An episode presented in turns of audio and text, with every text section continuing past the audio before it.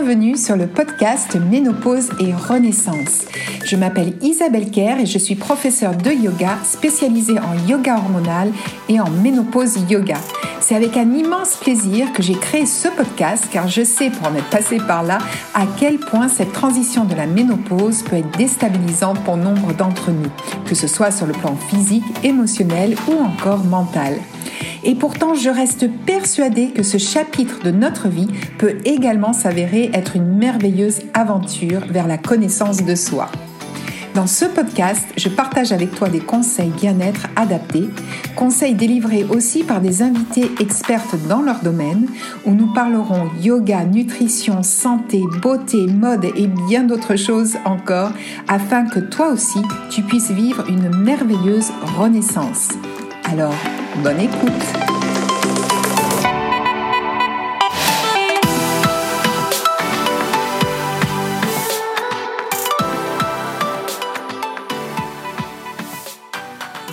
Bonjour et bienvenue dans ce nouvel épisode du podcast.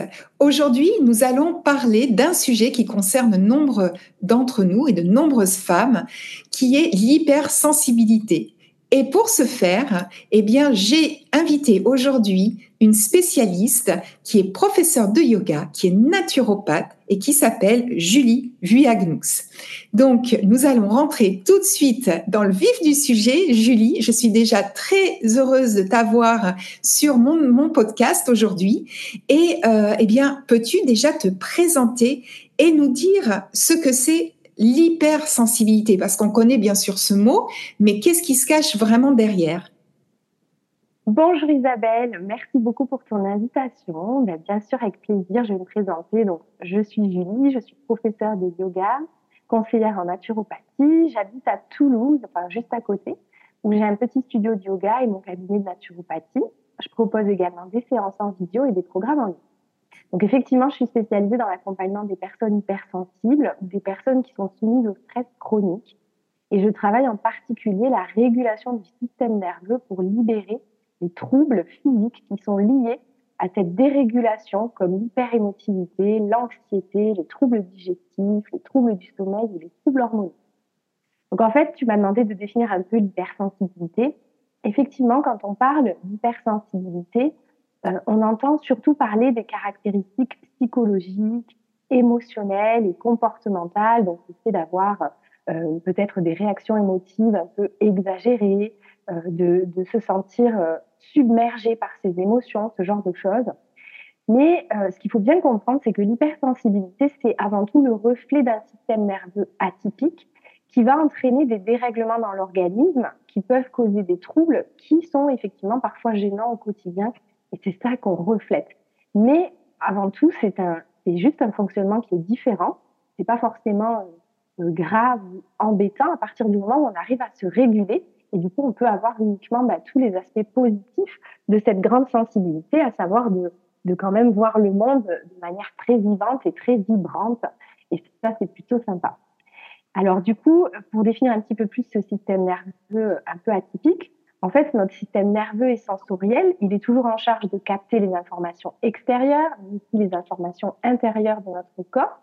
Et dans le cas d'hypersensibilité, il est tout simplement plus réceptif un petit peu comme s'il était en hypervigilance et du coup, il capte toutes les informations de manière un peu plus forte, un peu plus fine, un peu plus détaillée, un peu plus amplifiée.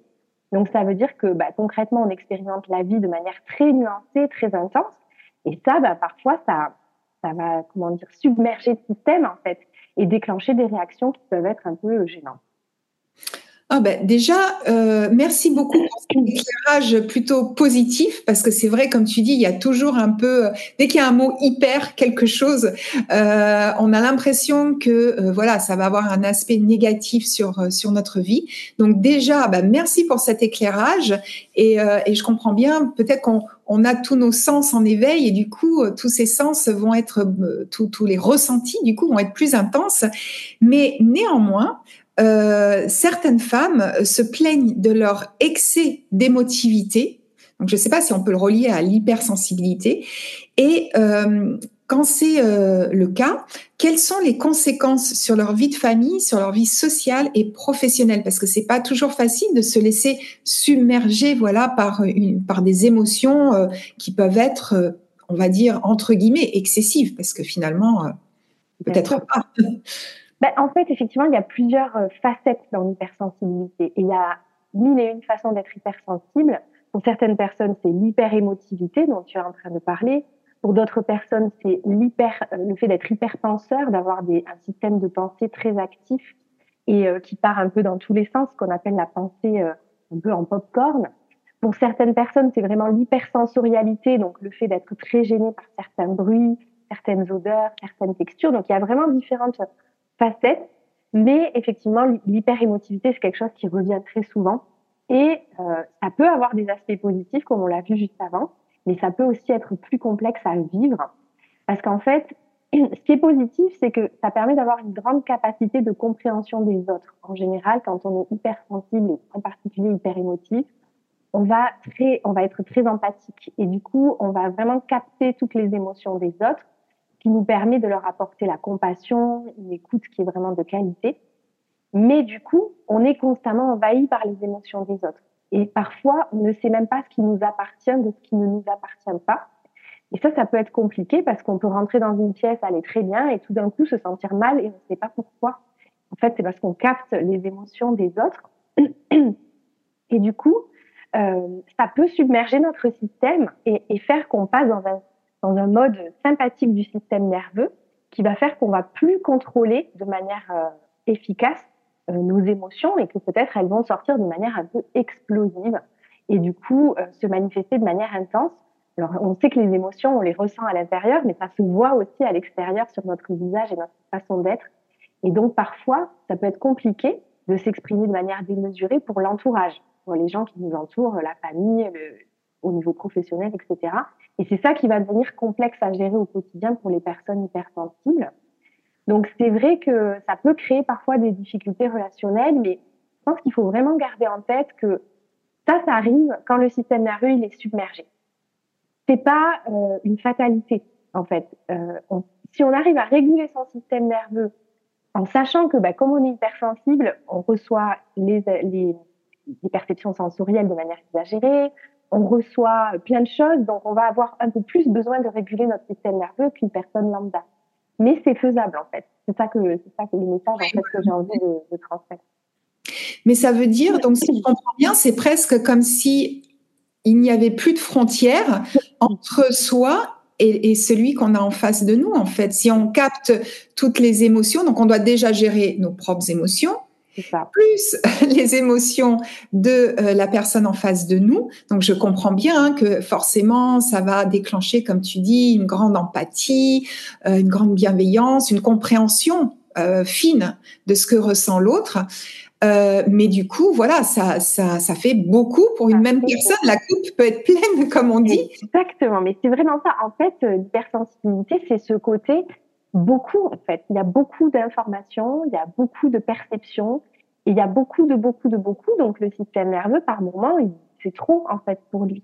Et ça va être tout un, travail justement euh, euh, de bien se connaître, de bien connaître sa fenêtre de tolérance et de et savoir se dire ok donc aujourd'hui j'ai vraiment euh une journée qui va exacerber pas mal de choses donc il faut que je prévoie un temps pour me réguler pour me couper de tous ces stimuli, pour redescendre en fait au niveau de mon système nerveux. Donc c'est finalement c'est un travail de, de, compréhension.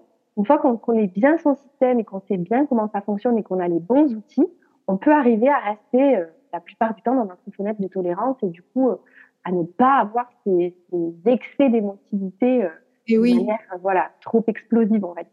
Oui, parce que le cerveau, finalement, à un moment donné, si on ne sait pas réguler, il va plus savoir quelle est l'émotion qui nous appartient. Voilà. Après, il y a cette difficulté aussi à effectivement différencier ce qui est à nous de ce qui n'est pas à nous. Et ça, c'est pareil, ça se travaille. Quoi. Oui, oui, oui. Alors, euh, je sais qu'en tant que professeur de yoga, n'est-ce pas, nous avons beaucoup d'outils hein, pour, euh, pour euh, réguler et notamment pour calmer un peu ce système nerveux sympathique qui est très souvent dans nos vies de tous les jours, très, trop souvent, on va dire, actif. Et, et donc, c'est vrai qu'on a des outils, heureusement, heureusement, pour calmer ce système nerveux. Et plus on, les on se les approprie, comme tu as très bien expliqué, quand du coup, on arrive à mieux se connaître et savoir ce qui nous appartient, bah, on peut rester malgré tout dans cette grande empathie. Ça ne veut pas dire se fermer la porte euh, aux émotions des autres, mais voilà, ça nous impacte pas autant que euh, si, euh, si on ne sait pas réguler. donc, et, surtout, je, pense à toi, donc qui est, c'est ton thème de prédilection. donc, en tant que et naturopathe et professeur de yoga, tu as intérêt à bien savoir du coup réguler ton propre système parce que euh, forcément tu es euh, tu es entouré de personnes qui vont peut-être même venir déposer te déposer leurs euh, leurs émotions leur hypersensibilité etc donc oui il y a tout un travail aussi effectivement d'énergétique de, de, protection de, protection voilà mais c'est pas négatif hein. Mais c'est plus si moi je suis régulée dans mon système nerveux voilà je vais aider les autres à se réguler. Et du coup, tout mon travail, c'est de bien me réguler. Oui. c'est vraiment ça. C'est formidable, c'est formidable.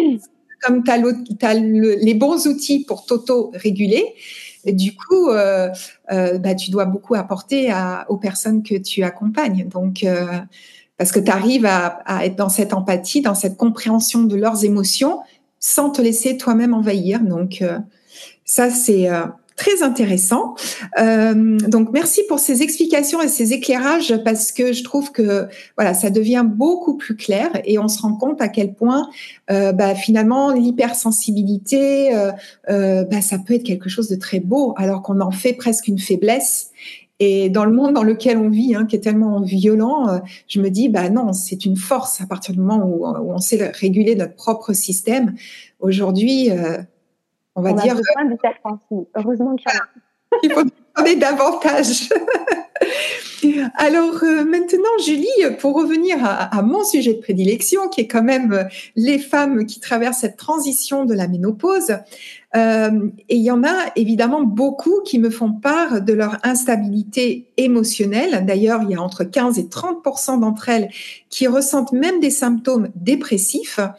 Euh, donc évidemment, comment réduire ce, phénomène et, euh, et, moi, j'ai été vraiment dans, ce cas-là, c'est-à-dire pas jusqu'au pas jusqu'à la dépression, euh, mais j'ai été très chamboulée par cette sphère émotionnelle. C'est ça vraiment moi dans ma périménopause, ma préménopause qui m'a le plus euh, dérangé, chamboulé, chahuté. C'est vraiment ce yo-yo des émotions parce que c'est quelque chose que je ne connaissais pas et, euh, et, plus que les symptômes physiques, et pourtant j'en ai eu beaucoup, mais bon, le physique, euh, je sais pas, c'est quelque chose que je gère en fait, euh, mais, mais les émotions, euh, là, à ce moment-là, en remontant euh, il y a un peu plus de dix ans en arrière, bah, ça a été très compliqué, et donc aujourd'hui, qu'est-ce que toi tu conseillerais pour réduire ce phénomène?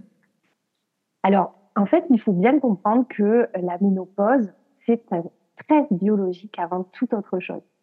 Euh, en fait, c'est comme la puberté, c'est comme la grossesse pour les femmes. C'est un grand chamboulement hormonal qui, même s'il est totalement normal, hein, c'est prévu, c'est biologique, c'est naturel, mais ça vient stresser le corps parce que justement, ben, le climat hormonal qui change, tous les changements, ce sont des stress pour le corps. En fait, on, on assimile toujours le stress à quelque chose de psychologique, mais pas du tout.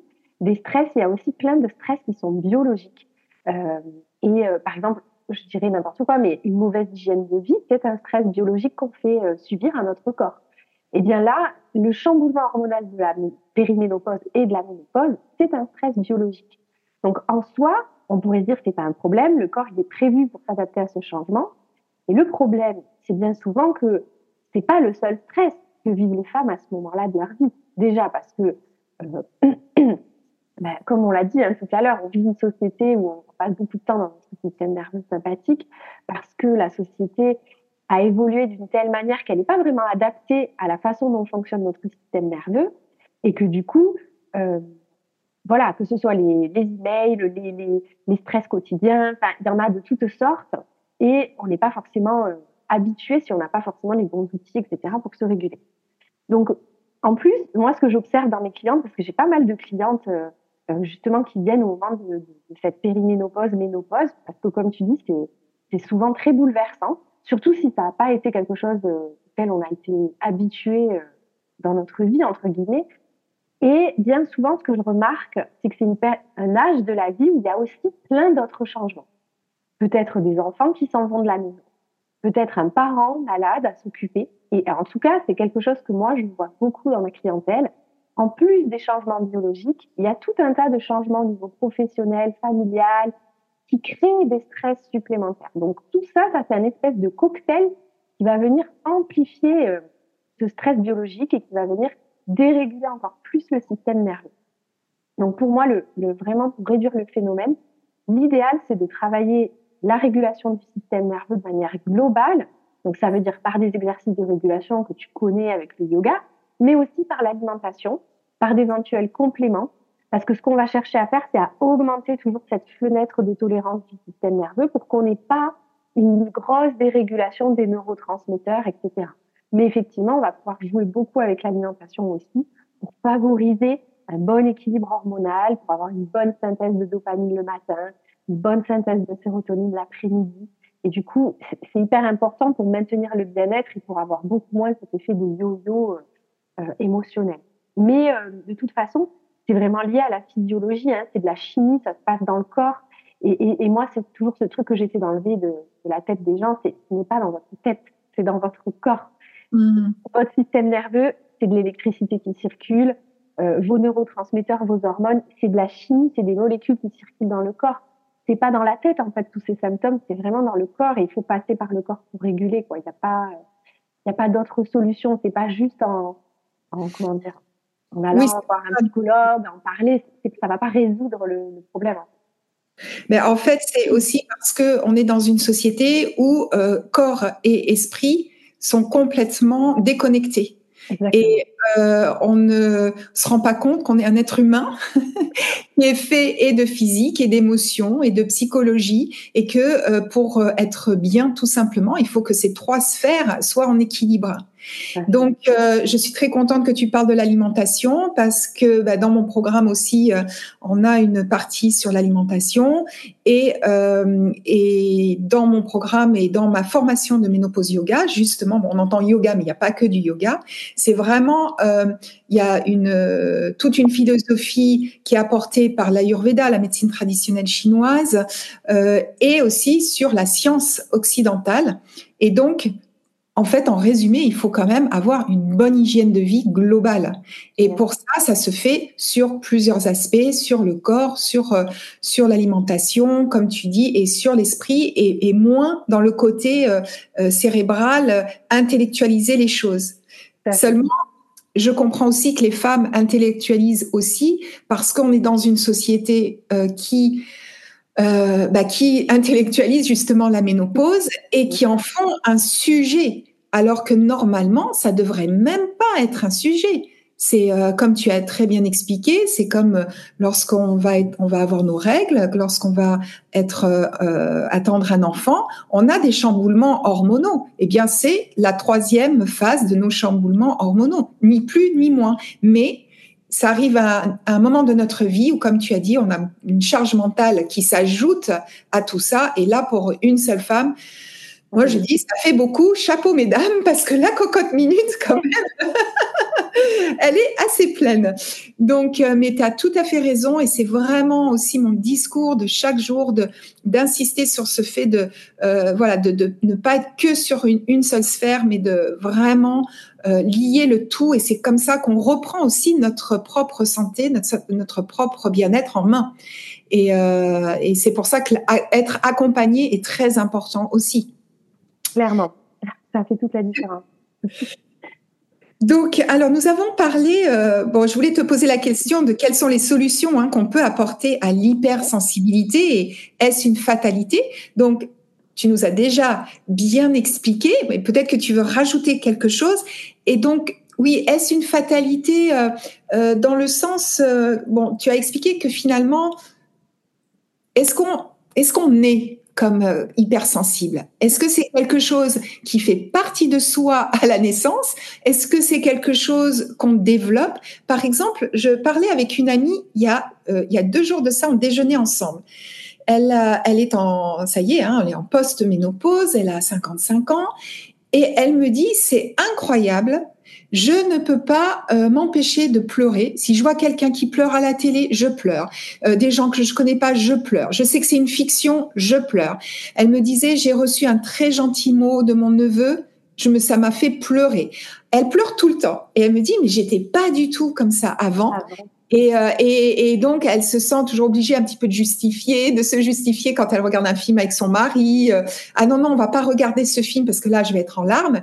Et j'avoue J'avoue que eh bien, je, je, suis comme ça aussi. Je suis vraiment très très émotive et les larmes peuvent me monter pour un oui, pour un non. Euh, quand je suis avec une personne un petit peu vulnérable, euh, voilà, ça va me faire de la peine. Ou, euh, ou, quand il y a un film voilà qui va traiter sur la maltraitance d'un animal. Alors là, je suis une fontaine. Euh, donc, euh, mais est-ce que c'est quelque chose est-ce qu'on voilà, est-ce que c'est quelque chose qu'on développe? Est-ce que c'est quand même une prédisposition que nous avons en nous et qu'il faut apprendre, comme tu l'as très bien expliqué précédemment, qu'il faut apprendre à réguler? Comment on explique ce phénomène en fait qui peut euh, évoluer? Ben écoute, en fait, il n'y a pas de, y a, en fait, il y a un débat sur euh, sur l'origine exacte de l'hypersensibilité. Euh, il n'y a pas un consensus scientifique vraiment précis. C'est quelque chose que j'ai pas mal creusé comme question parce que moi aussi, je me suis posé la même question que toi. Même si je me souviens avoir toujours été une enfant sensible depuis l'enfance, je trouve qu'il y a quand même des périodes où cette hypersensibilité, elle est exacerbée. Et à force de travailler le sujet, euh, j'ai d'abord lu ce qu'on lit beaucoup, c'est-à-dire que c'est une caractéristique de naissance, que c'est comme un trait de caractère, euh, qu'effectivement, il y a des différences qu'on peut voir avec des IRM sur le cerveau, notamment au niveau des neurones miroirs, cette histoire de l'empathie, etc., ça se voit. Mais malgré tout, il y a aussi d'autres spécialistes qui pensent que c'est simplement euh, le reflet d'un système nerveux qui est complètement dérégulé. Et que du coup, euh, ça fait suite à un traumatisme, alors qui peut être, j'imagine que tu connais bien le sujet des traumas, mais euh, ça peut être euh, bien sûr un trauma avec un grand T, hein, quelque chose de grave, mais ça peut être euh, des petits traumas ou une accumulation de petits traumas. Mm. Et on dit, et alors on dit oui, mais quand c'est dès la naissance, ben oui, mais les traumas, ils peuvent être intra-utérins. Donc c'est aussi tout à fait possible euh, que, que ce soit ça. Et plus j'avance dans ma pratique, plus je travaille avec des hypersensibles, plus quand même je remarque que même s'il y a souvent quelque chose qui était là depuis l'enfance, une façon particulière d'être, de se sentir, etc. Euh, c'est quand même souvent suite à un, trauma, soit petit ou grand, que ça se dérégule au point que ça devienne vraiment, vraiment gênant. Et ça peut être un trauma biologique, encore une fois, hein, c'est pas c'est pas complètement dingue que ce soit lié aux hormones, en fait, hein, à la dérégulation des hormones.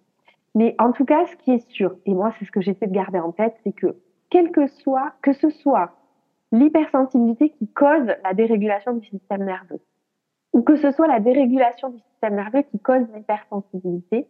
Dans les deux cas, on a tout intérêt à travailler la régulation du système nerveux parce que c'est ça qui va aider à, quand je dis minimiser les symptômes, c'est pas on, on, cherche plus à devenir hypersensible. Ça peut être beau l'hypersensibilité, d'accord? C'est ce qu'on disait, c'est pas forcément mmh. grave, mais en tout cas à ne plus être gênant dans notre quotidien. Euh, donc voilà, dans tous les cas, on a intérêt à travailler la régulation du système nerveux. Euh, et ce qu'il faut bien comprendre, c'est que c'est quelque chose qui passe par le corps. Le système nerveux, c'est dans le corps que ça se passe, c'est pas dans la tête.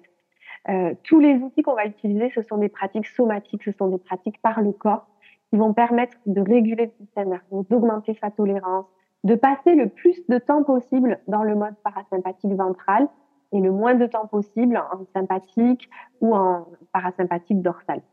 Donc l'hygiène de vie est hyper importante. Elle va avoir un grand impact sur le système nerveux. C'est comme tu disais, hein, c'est vraiment euh, euh, avoir les outils de régulation, mais aussi avoir une hygiène de vie qui promeut un système nerveux en bonne santé. Voilà. Mmh. Bien, donc euh, je partage entièrement euh, cette philosophie. Et euh, alors, sur ton compte Instagram, qui est très riche, d'ailleurs, je mettrai bien évidemment tout ce qui te concerne dans la description de l'épisode. Mais tu parles à un moment donné d'un test à effectuer. le, alors si c'est ça, hein, le BP stress des laboratoires euh, LIMS pour faire face à des situations de stress chronique ou d'épuisement, donc ce qui peut arriver au moment de la ménopause, hein, et euh, qui sont euh, finalement euh, des phénomènes, comme je dis, qui arrivent, qui sont plus courant qu'on pourrait penser au moment de la ménopause, comme on disait tout à l'heure, avec en plus notre charge, euh, voilà, hein, la charge mentale. Euh, on peut avoir plus de responsabilités au travail ou au contraire perdre son emploi. Parfois, euh, il y a des divorces, des séparations, les enfants qui partent ou qui reviennent. il y a aussi ce, ce phénomène-là. Donc, peux-tu nous en dire un petit peu plus sur ce sur ce test? Oui, bien sûr. Alors le BP stress, donc des laboratoires LIMS, c'est un dosage du taux de cortisol salivaire qu'on va faire en cinq temps. Le premier, le matin au réveil, ensuite après 30 minutes, puis à midi, à 18h et à 22h. Donc le cortisol, elle est communément appelée l'hormone du stress. En fait, il doit suivre une courbe bien spécifique et être compris dans une certaine fourchette. Selon la phase du stress chronique dans laquelle on va se situer, on peut avoir soit trop de cortisol tout au long de la journée. Et là, on a vraiment la sensation de stress caractéristique, la pression, l'irritabilité, parfois de l'anxiété. Mais on peut aussi ne pas en avoir assez et donc être en dessous de la courbe tout au long de la journée et avoir plutôt un ressenti de fatigue, voire d'épuisement, de dépression, une sensation finalement de ne plus être stressé. On ressent même plus le stress puisqu'il n'y a plus cette hormone du stress. Mais ça, ça, ça peut poser problème parce que c'est pas parce qu'on le ressent plus qu'on n'en a plus. Et du coup, on peut bah, peut-être ne plus utiliser ce qui nous relaxe d'habitude parce qu'on se sent moins stressé et on continue de s'épuiser encore plus. Donc ça, c'est vraiment un cercle vicieux. Est-ce que c'est, pardon, est-ce que c'est euh, le manque d'envie, par exemple, de ne pas se lever le matin Oui, voilà. En fait, quand on a un manque de cortisol, ça correspond au burn-out, en fait. Hein. C'est ce qu'on appelle le burn-out. Mhm. Mais euh, on a cette image que le burn-out, c'est vraiment euh, peux pas me lever du lit, euh, euh, je, je, suis forcément en dépression, mais pas forcément. Ça peut, avant ça, avant d'en arriver au crash final où vraiment on peut plus se lever, on, on passe. Il y a d'abord eu la phase de grand stress chronique avec beaucoup de, de résistance au stress où le, les glandes surrénales ont produit énormément de cortisol. Et puis à un moment donné, les glandes surrénales s'épuisent et là, on passe par une phase de fatigue, de difficulté à se lever, à avoir de la motivation. Et toute la journée, on est un peu fatigué. Donc ça, c'est vraiment quand on est en dessous de la courbe. Ce qui peut se passer aussi, c'est avoir euh, peu de cortisol le matin et trop le soir. Donc là, on a du mal à se lever le matin et le soir, on n'arrive pas à s'endormir. Ça, c'est aussi caractéristique. Et en fait, moi, pourquoi c'est un test dont je parle? Parce que je trouve que c'est une analyse qui est vraiment intéressante. Elle va nous donner une vraie indication de où on en est dans le dans le les, les différentes phases en fait qui mènent au burn-out. Hein, parce qu'on a dans le stress, il y a le stress sain, celui où effectivement on a un pic de stress et puis on redescend dans notre système nerveux parasympathique et tout va bien. Puis ensuite, il y a la phase de, de, de résistance où là, on reste constamment dans le sympathique, on est dans, dans le stress chronique parce que peut-être on a un patron toxique ou peut-être on a, euh, on est vraiment soumis à du stress en permanence et on n'arrive plus à redescendre au niveau du système nerveux. Donc là, le, le corps sécrète, sécrète, sécrète du cortisol, du cortisol jusqu'à s'épuiser. Et après, on rentre dans cette phase où il n'y a plus de cortisol. Et quand il y en a vraiment plus du tout, bah là, on peut plus se lever, quoi. Et c'est hyper intéressant de faire des analyses quand vraiment on sent qu'il y a quelque chose qui va pas, parce que ça va nous permettre de voir où on en est et d'avoir les bons outils. Et c'est pas les mêmes. Quelqu'un qui a trop de cortisol, on va pas lui donner la même plante que quelqu'un qui en a pas assez. Mmh. Euh, on va pas avoir les mêmes actions pour, euh, pour, faire baisser le cortisol ou pour faire remonter le cortisol. C'est pas du tout la même stratégie. Et du coup, c'est voilà, je trouve que c'est un test qui gagne à être connu. Euh, ça coûte une soixantaine d'euros, c'est pas non plus excessif. Et ça vaut le coup quand on n'est pas sûr et qu'on sent que ça va pas quoi. Et ça, c'est tout le monde peut faire ce test. Oui, alors c'est un test. C'est par un médecin. Euh... Ça n'a pas besoin d'être prescrit par un médecin parce que c'est pas remboursé de toute façon par la sécurité sociale. Donc euh, en fait, on, on, on, peut le commander. En fait, on commande, on reçoit un kit à la maison et c'est simplement des petits bâtonnets euh, de coton qu'on met dans la bouche pendant une minute et qu'on remet euh, mmh. à différents horaires de la journée qu'on renvoie au laboratoire et puis on a les résultats à peu près une quinzaine de jours après. Alors évidemment, c'est mieux si il y a quelqu'un qui vous accompagne pour analyser les résultats. Eh oui, bien sûr. En général, c'est prescrit, donc effectivement, soit par les naturopathes, soit par les médecins, mais euh, pour avoir quelqu'un qui va vous aider à l'analyser, à vous accompagner. Mais effectivement, c'est quelque chose qu'on peut faire euh, par soi-même. Oui, oui, c'est très intéressant. Et puis, comme tu dis, euh, euh, le cortisol, hein, cette hormone-là, elle est, elle est sécrétée dans nos surrénales. Et euh, c'est là aussi où on a une partie de nos oestrogènes. Donc, comme le corps, il va toujours choisir d'abord de nous défendre par, cette hormone du stress et produire cette hormone en grande quantité parfois, eh bien, c'est au détriment aussi de nos oestrogènes. Complètement. Expliquer des fois que nous ayons euh, des euh, symptômes qui peuvent être encore plus intenses à cause du stress. Et c'est pour ça que souvent, euh, lorsqu'on me dit ah mais j'ai tel symptôme, j'ai des bouffées de chaleur, j'ai ceci, j'ai cela, ça a empiré, je dis mais toujours, mais est-ce que tu te sens un peu plus stressé en ce moment? Parce que pour moi, finalement, il y a énormément de choses, si ce n'est tout, part de ce phénomène de, stress, de cette activation, de cette suractivation du système sympathique qui va du coup déclencher cette production excessive de cortisol au détriment d'autres hormones dont nous avons besoin et grandement besoin pendant cette transition de la ménopause. Donc, euh, Exactement. En fait, les glandes surrénales, tu l'as tout à fait bien dit, hein, elles sont aussi en charge de la sécrétion d'une partie des oestrogènes et de la progestérone. Et en fait, typiquement, par exemple, la progestérone, elle découle de la même molécule que le cortisol. Donc, en mmh. fait, le corps va choisir. Et soit il fait du cortisol, soit il fait de la progestérone. Et donc, on est typiquement, effectivement, souvent en périménopause, quand il commence à y avoir des symptômes, c'est un manque de progestérone d'abord. Ensuite, il y a le manque d'œstrogène quand on s'approche vraiment de la ménopause. Mais tout ça, euh, le, stress va clairement ne pas aider puisque euh, ça va diminuer en fait les ressources du corps pour fabriquer euh, des hormones, alors qu'on a besoin au maximum qu'il continue à en fabriquer et que la chute soit progressive et non pas brutale. Parce qu'en fait, ce qui crée tous ces symptômes, c'est quand c'est brutal. Hein. Plus ça va être progressif et très doux, moins, plus le corps va s'y habituer sans qu'on ait des gros, gros, gros symptômes. En fait. Donc oui, clairement, la gestion du stress en période de périménopause, elle est primordiale. Alors, euh, je suis évidemment entièrement d'accord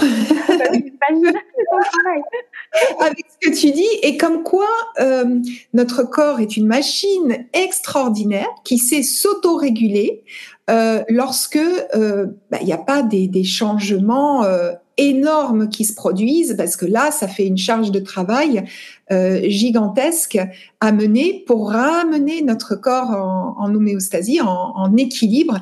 Et c'est pour ça que l'hygiène de vie est si importante pour garder un équilibre, on va dire. Euh, c'est compliqué aujourd'hui, on peut pas être en parfait équilibre, mais de s'en approcher le plus possible. Parce que, comme tu disais, la vie d'aujourd'hui fait que, euh, bon, déjà toute cette charge mentale, mais tu en as parlé un tout petit peu de tous ces stimuli qu'on peut avoir à longueur de journée. Euh, les mails, les notifications de nos téléphones, les publicités, enfin, on est sans arrêt. Et, euh, et justement, euh, toi comme moi, qui avons aussi des, euh, des boulots où on va travailler quand même euh, par le biais de l'ordinateur, où on communique sur les réseaux sociaux et tout, je me dis, mais quand est-ce qu'on dépose un tout petit peu notre cerveau? D'autant plus quand on est passionné, parce qu'on a toujours envie, euh, voilà, de faire, de faire. Et je pense qu'à un moment donné, il faut quand même, même quand on est passionné et qu'on a l'impression que ça ne pose pas un problème, euh, il faut quand même apprendre à couper un tout petit peu, euh, euh voilà, se, se, programmer peut-être une heure dans la journée où, euh, où on peut aller marcher dehors, reprendre contact avec la nature, appeler une amie, mais se décrocher un tout petit peu de tous ces stimuli qui ne font qu'accentuer en fait bah, notre dérèglement, notre hypersensibilité peut-être aussi. C'est hyper important effectivement d'avoir des vrais moments de rien qui n'activent pas le système nerveux. Alors moi, mes outils préférés, euh, c'est yoga restauratif et yoga nidra, où vraiment on coupe en fait complètement euh, tous les stimuli et ça nous oblige à nous poser et à voir rien pendant 20 minutes. Et on sent la puissance du truc. C'est au niveau de la relaxation du corps. Enfin, moi, j'ai pas trouvé mieux pour le moment, à part les massages peut-être.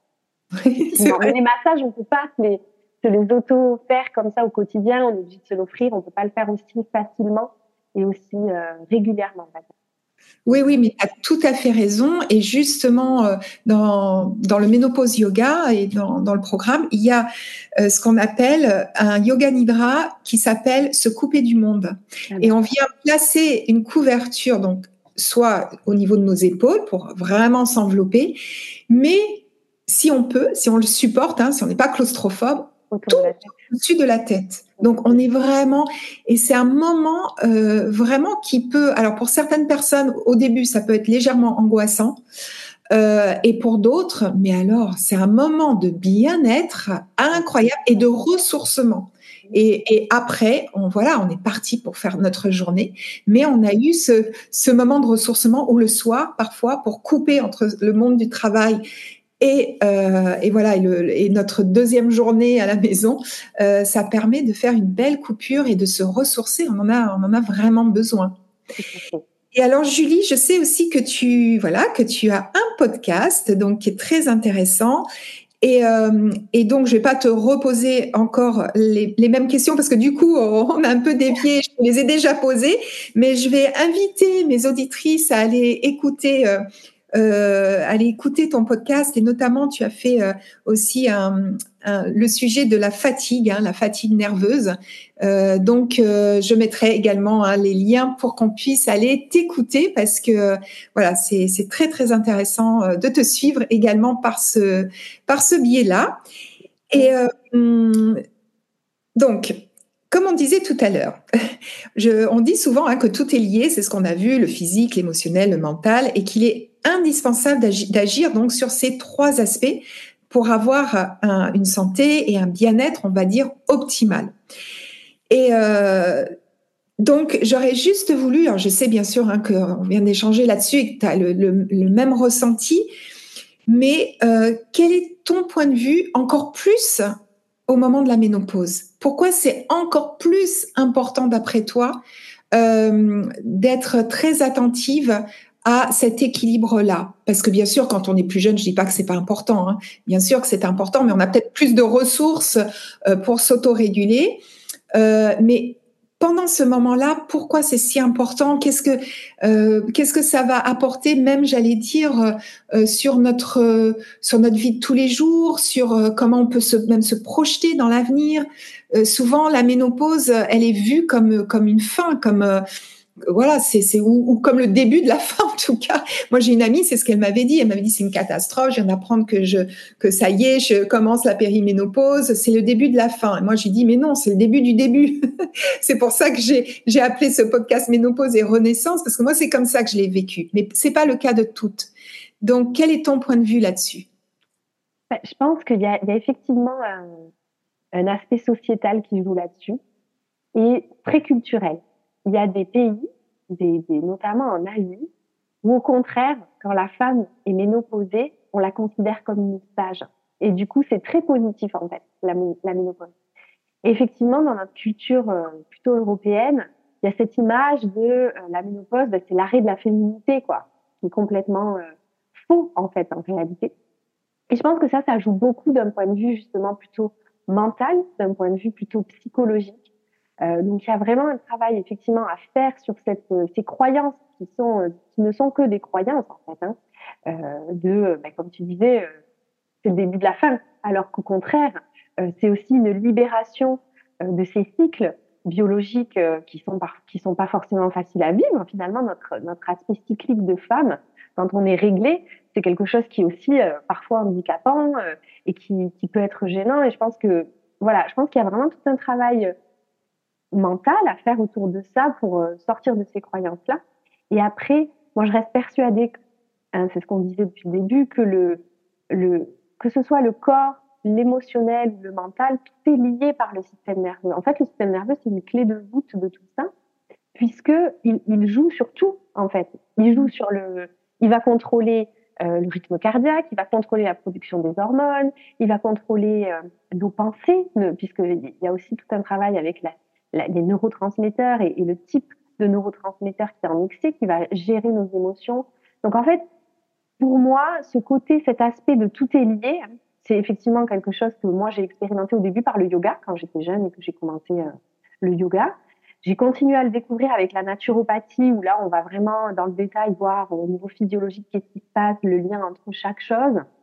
Et, euh, et plus j'avance, plus je travaille sur le système nerveux, plus je comprends qu'en réalité tout ça, ça s'explique. En fait, quand on parle d'énergie, on parle de système nerveux. En fait, tout ça, c'est lié en fait au système nerveux. À partir du moment où lui, il est régulé, bah, nos hormones, elles sont régulées, nos pensées sont régulées, nos émotions sont régulées et tout se passe beaucoup mieux. Donc, je pense vraiment que s'il y avait un outil qui fait tout, c'est vraiment ce système nerveux. C'est pour ça que le yoga est très puissant. Parce qu'il travaille là-dessus, en fait. De manière, euh, sans forcément le dire.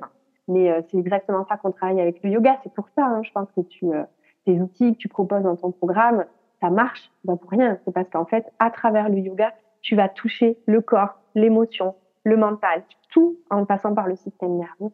Donc voilà, mon point de vue. Oui, je, je partage tout à fait ton point de vue. Et, et c'est vrai que le système nerveux, il régule tout jusqu'à la digestion. Voilà, on pourrait faire encore euh, des heures là-dessus, mais bon, on va peut-être s'arrêter là pour, euh, pour oui, parce que sinon, euh, je pourrais faire sinon un feuilleton avec toi.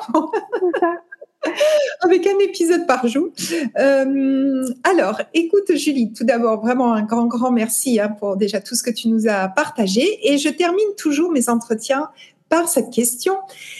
Est-ce que tu as un rituel beauté et ou bien-être? Et si oui, est-ce que tu voudrais bien partager avec nous?